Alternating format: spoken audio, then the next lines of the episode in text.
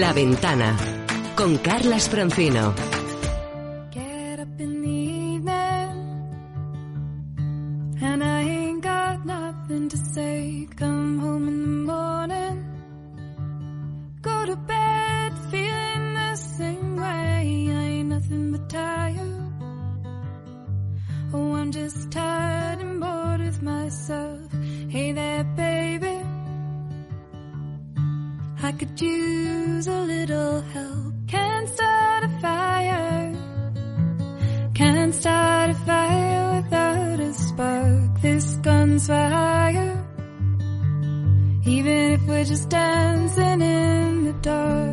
Yo supongo que en todos los oficios, cuando empiezas, debe existir una, una especie de decálogo, así como las tablas de la ley, con lo más importante que tienes que aprender.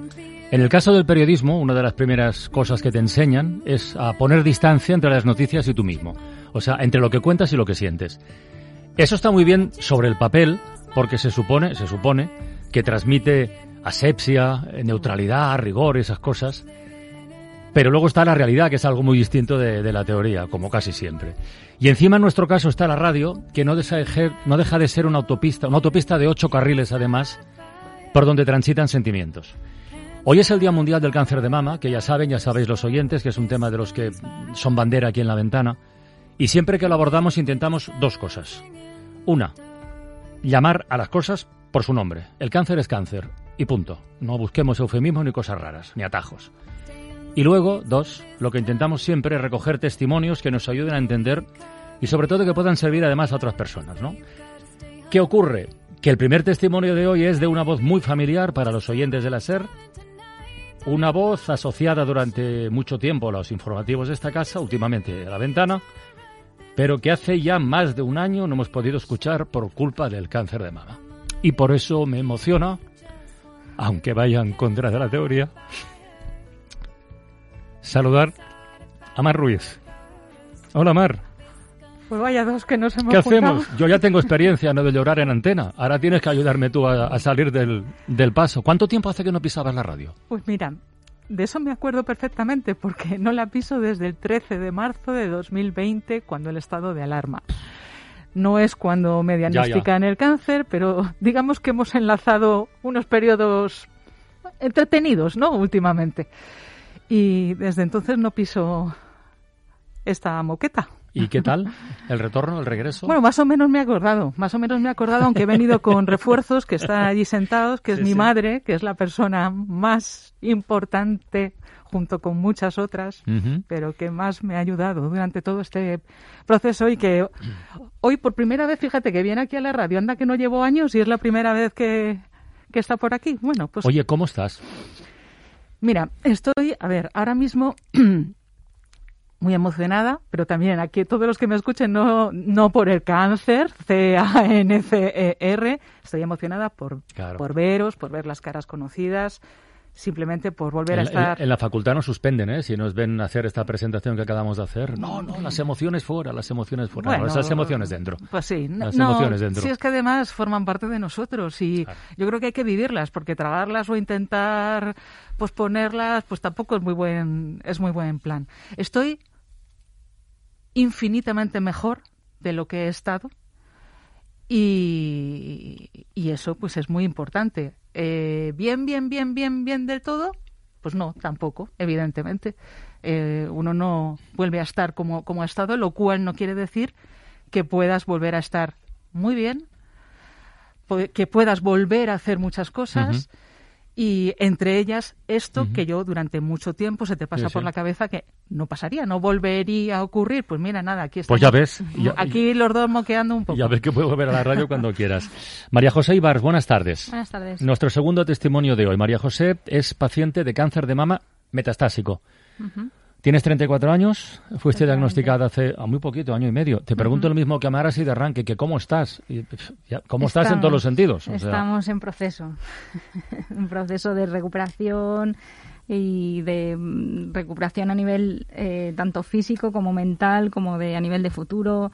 eh, conociéndome a, a mí misma, esta nueva, esta nueva María José, eh, y, eso, en proceso, básicamente. Oye, em, seguro que se pasan días mejores, días peores, eh, y seguro que recuerdas el momento en el que te dicen, tienes esto. ¿Cuál es tu primera reacción en ese momento? Que es una broma. ¿Que es una broma? Sí. Eh, básicamente porque porque yo a la, fue como a las once y media, doce de la mañana y a la una tenía una, una una reunión y dije, ¿pero dónde está la cámara? Es que no, no me lo creía. Básicamente no me lo creía porque yo me encontraba bien, no me sentía ningún dolor, no me sentía nada. ¿No habías tenido ningún síntoma de nada? Mm, simplemente un calambre en el pecho y ya está. Pero lo, mm, lo, tenía más en cuenta pues por la regla, que me venía destiempo y tal, pero no mm, consideraba que fuera algo anormal para darle la importancia que luego ha tenido, la verdad. ¿Cómo ha cambiado tu vida, tu día a día? Mar también decía, bueno, yo soy otra ahora. ¿Cómo ha cambiado tu día a día? Mi día a día es que pues tengo que conocerme, aceptarme, eh, tengo que no compararme, es una mala mm, práctica el comparar con antes. ¿Con, la María José de antes? Sí, porque al final la María José de antes no tenía tratamientos, podía más con todas las cosas, ahora no. Eh, ahora tengo dos tratamientos, uno cada 21 días y el otro cada 30, entonces tiene unas ciertas secuelas que mm, yo no soy la misma y en el día a día pues me cuesta a nivel cognitivo, eh, pues una hora, una conversación me cuesta mantenerla, se me olvidan muchas cosas, eh, luego a nivel de físico eh, tengo dolores a nivel articular y, muscular todos los días a todas horas. Entonces, no es mucha gente me dice, descansa. No, no se mm. trata de descansar, se trata de que es un dolor crónico que no se va. Sí que es verdad que al final estos tratamientos, eh, gracias a la investigación y tenemos tratamientos, y, por una parte dan mm. cosas negativas, pero es la posibilidad que me da de poder vivir. Entonces es algo negativo, pero al final es algo positivo porque tengo la disponibilidad de vivir. no sé hasta cuándo, pero mm, es lo importante que ¿Tú tienes dolores crónicos, Mar?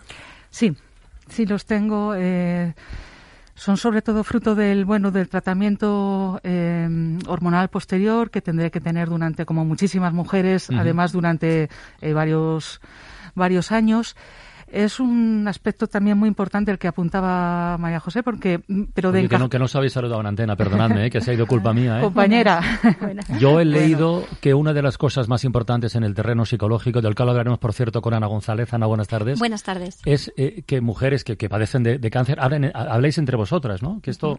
Y por eso, bueno, por eso sigue, sigue con lo que decías. Sí, eso totalmente. Yo he llegado, es una frase, pero es que la suscribo. Eh, no creo que haya nadie que entienda mejor a una mujer con cáncer de mama que otra mujer con cáncer de mama, aunque sea una perfecta desconocida.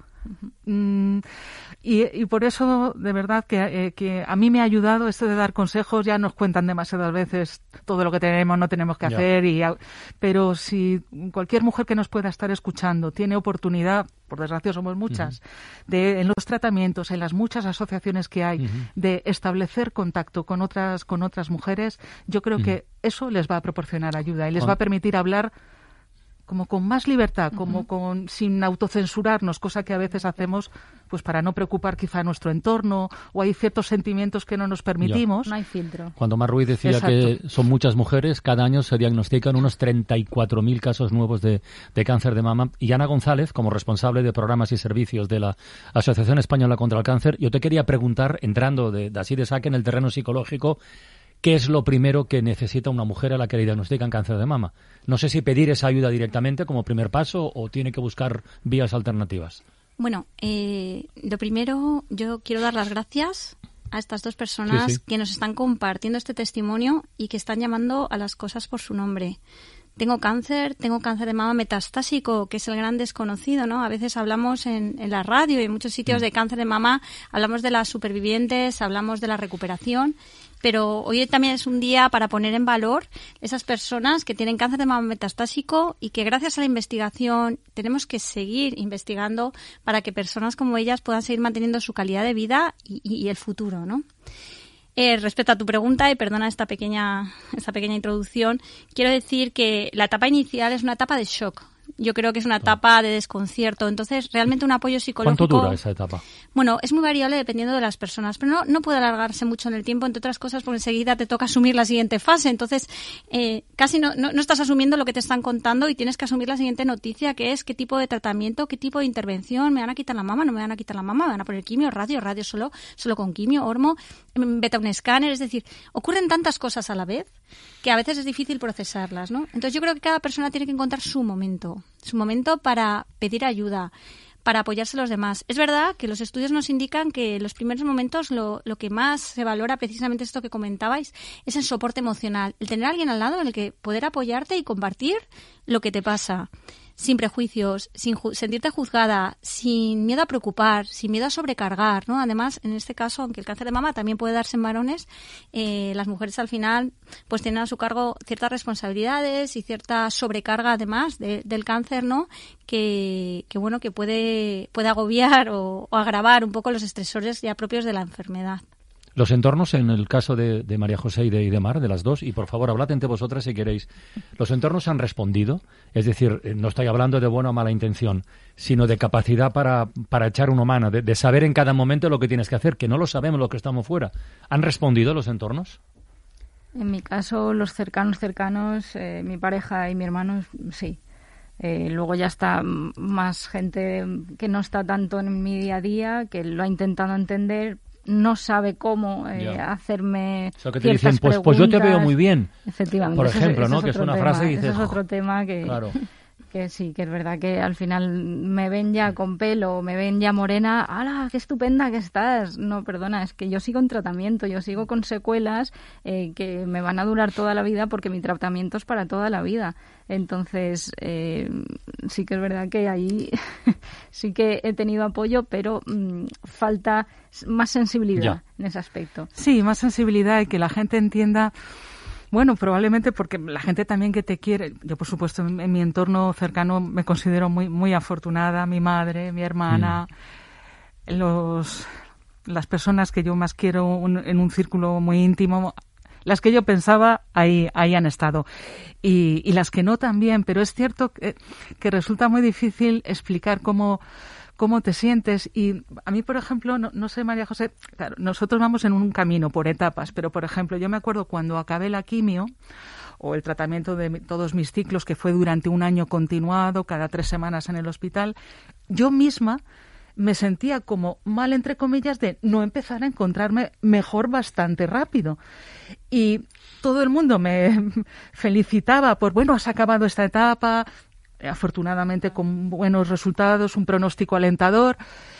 Pero claro, yo decía, Dios mío, si es que me siento hecha una mierda. Y lo liberador que es a veces poder decir, me siento hecha una mierda, sin que el interlocutor que lo esté escuchando se te venga abajo, ni se destroce, ni... No, no, no pasa nada, me estoy desahogando, porque me siento hecha una mierda y porque me queda camino. Y, y ahí, por ejemplo, entiendo que falta eh, más comprensión por parte de la, de la sociedad, por no decir los retornos a los trabajos, ya. a las vidas, eh, bueno, las angustias económicas, vitales, eh, que atraviesan también muchas pacientes durante, durante el tratamiento. Bueno, sí. he estado revisando por ahí, eh, cuando hablamos de sanidad y de sanidad pública, por ejemplo, he estado revisando el coste de cada enferma de cáncer de mama y casi me da vergüenza repetir las cifras. Porque si alguien tuviera que pagar de su bolsillo, no sé, Tomar, por ejemplo, no sé qué capacidad económica tienes, es que, ¿eh? pero estarías ya bueno, a, lo mejor, a lo mejor debajo un puente. Un, un poco sí que lo sabes. no, eh, a mí eso es una de las cosas fundamentales por las que me he animado también a dar este paso. Por favor, cuidemos la sanidad pública, invirtamos en sanidad pública, invirtamos en investigación. Cuando a mí me diagnosticaron el cáncer mi, y pregunté a mi oncóloga, bueno, esto cuéntame un poquito. Ella me dijo, mira, tu cáncer es supone entre el 15 y el 20% de los cánceres de mama. Hasta hace X años, pocos. El pronóstico era muy complicado. Ella expresó, eh, eh, utilizó esa expresión. Uh -huh. Luego yo he sabido que eso traducido es, pues, bueno, que no estaría aquí, seguramente. Pero me dijo, pero desde hace X años, gracias a la investigación, se ha dado con un tratamiento muy eficaz que ha conseguido revertir el pronóstico de este cáncer uh -huh. en concreto hasta convertirlo de media estadística, ya sabemos lo que es esto, en relativamente positivo. Pues eso es lo que yo sí, quiero, deseo y espero que ocurra para mí en un futuro, crucemos los dedos, y para, y para María José, mientras tanto, eh, los, los, médicos, los enfermeros y los profesionales la, la, van cuidando y la van y la van sacando adelante con la máxima calidad, calidad de vida. Y eso es impagable, por favor. Y el cáncer se trata y se cura también con los impuestos. También con los impuestos. Y eso lo sabe cualquier persona que un día le dan ese mm. diagnóstico, tu vida cambia como, le da la vuelta como un calcetín y estás en manos de los profesionales. Por favor, sanidad pública cuidémosla. Es la medida de una sociedad civilizada, democrática, solidaria. La sanidad pública, están los impuestos y está la investigación que puede venir por un montón de vías. Ayer estuvimos abriendo la ventana en la Fundación BBVA con las becas Leonardo, conociendo algunas historias, algunos proyectos realmente extraordinarios y nos hemos reservado uno para hoy para este Día del Cáncer de Mama. Saludamos en Radio Asturias a Lourdes Marcano. Lourdes, buenas tardes. Hola, buenas tardes. Lourdes ha conseguido una beca Leonardo de esta fundación para, atención a lo que voy a decir, ¿eh? que esto parece ciencia ficción, para diseñar nanorobots a partir de bacterias dopadas con oro como posible tratamiento contra el cáncer. Eh, Lourdes, ¿puedes traducir, por favor? Porque esto así dicho de esa manera. Bueno, eh, los números ya vemos que no son muy, muy alentadores, ¿no? La, detección de cáncer, que, que, cada vez, pues, pues los números, lo que decís, ¿no? el diagnóstico, pues, eh, tardío también hace que no sea tan exitoso el tratamiento y demás, entonces hay que buscar nuevas rutas, tanto de diagnóstico como de tratamiento, tratamientos menos agresivos y más eficaces. Eh, la ciencia ficción nos da ideas, por ejemplo, en Érase una vez el cuerpo humano, esos pequeños eh, eh, seres que iban como en una especie de submarino por todo el cuerpo y luchaban contra los virus y las bacterias, bueno, pues la idea no ideal sería que tuviésemos también unos vehículos que fuesen capaces de llegar al tumor y luchar desde dentro del cuerpo directamente con el tumor y que no fuese agresivo para el resto del cuerpo. La idea es un poquito esta. Eh, estas entidades se conocen como nanorobots y hay mucha gente investigando en ellas, pueden ser de distinto origen y, bueno, mi formación es, yo soy física y hice la tesis en, en, la Universidad del País Vasco donde trabajan con unas bacterias muy particulares que se llaman bacterias magnetotácticas.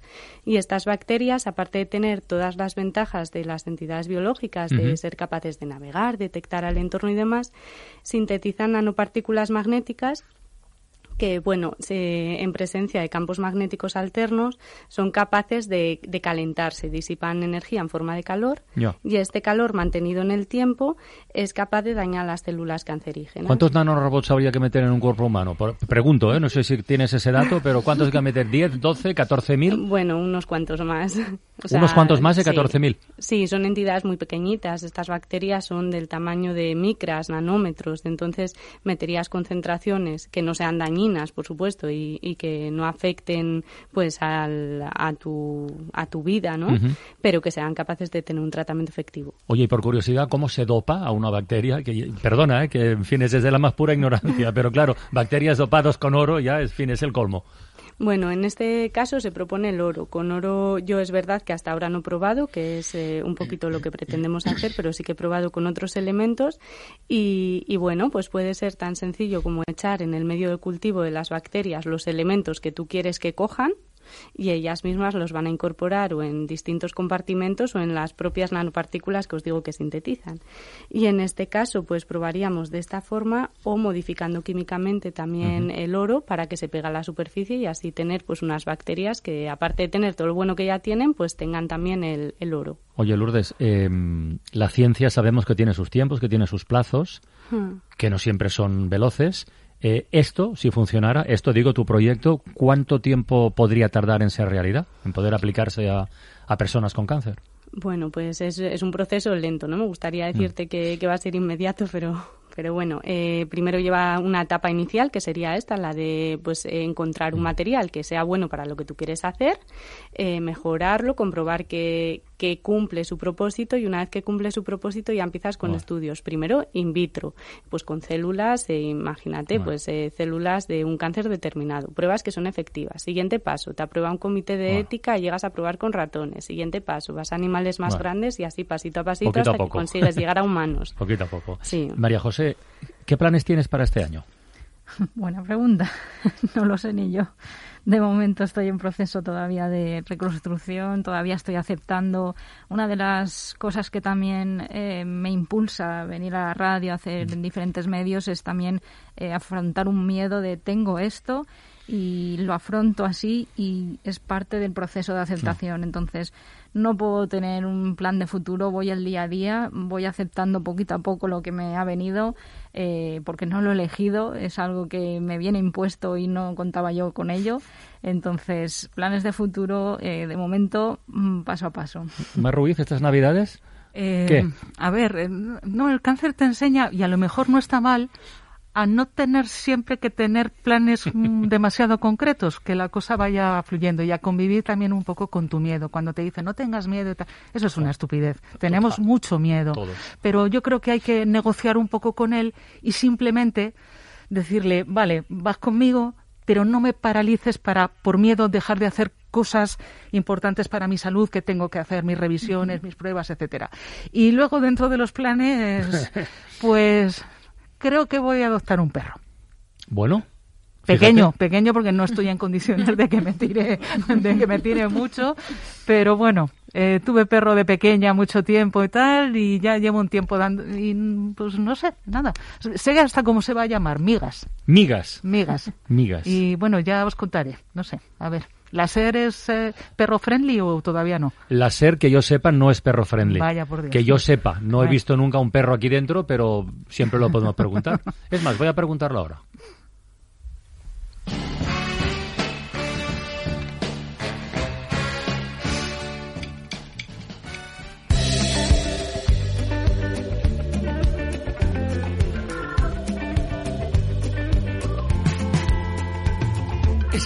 Estamos aquí de paso, en viaje hacia un fin marcado, persiguiendo mil quimeras que se pierden con el sol tras el ocaso. Mar Ruiz, María José Ibars, muchísimas gracias a los dos por asomaros a la, a la ventana.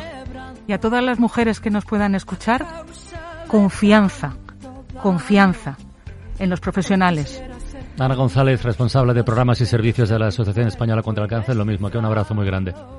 Gracias y bueno, eh, simplemente recordar que un día como hoy nos queda mucho camino por recorrer, investigación, apoyo y sobre todo recordar que la Asociación Española contra el Cáncer estamos con vosotras. Y Lourdes Marcano a perseguir a los robots, a ver si salen pronto, ¿vale?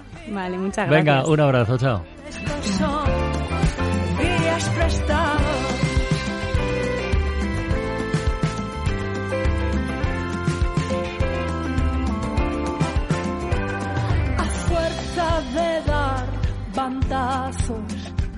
Se acaba por ver más claro. Nuestras horas son minutos que se rompen con la La ventana con Carlas Francino.